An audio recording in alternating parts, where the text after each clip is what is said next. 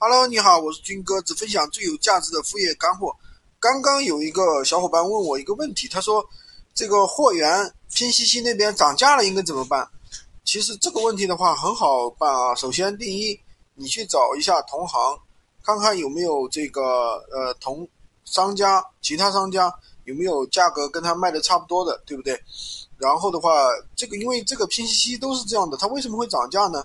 因为他们一般刚开始都是拉销量的。所以说价格特别低，甚至是亏着做的，那它不能总永远亏啊，它亏到一定程度它就不亏了，所以说它就会涨价。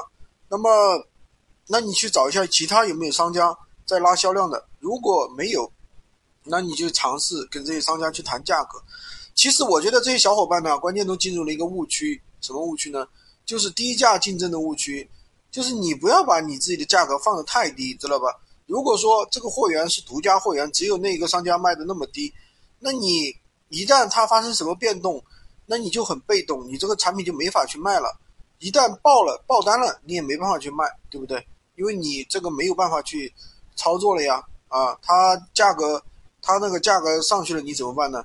所以我们虽然说做闲鱼无货源算是从 PCC 搬运啊，但是呢，我们也要讲究技巧，而是真正的把自己店铺权重做起来。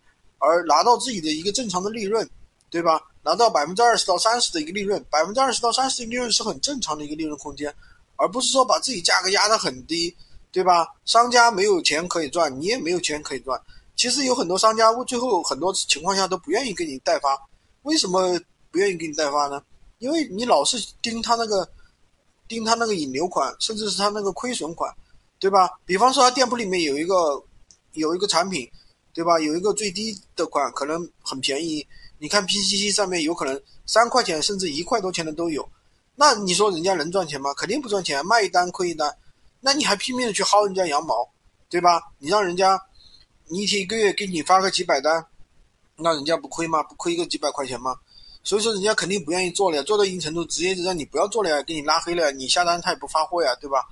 所以说就是这个情况，所以我们一定要学会啊。让不仅让自己有钱赚，而且要让别人有钱赚。大家这样做的话，大家才会都有钱赚。好的，今天就跟大家分享这个干货啊。呃，可关于怎么样提高自己的利润的话，我以前的分享里面有讲过啊。喜欢军哥的可以关注我，订阅我的专辑，当然也可以加我的微，在我头像旁边获取闲鱼快速上手笔。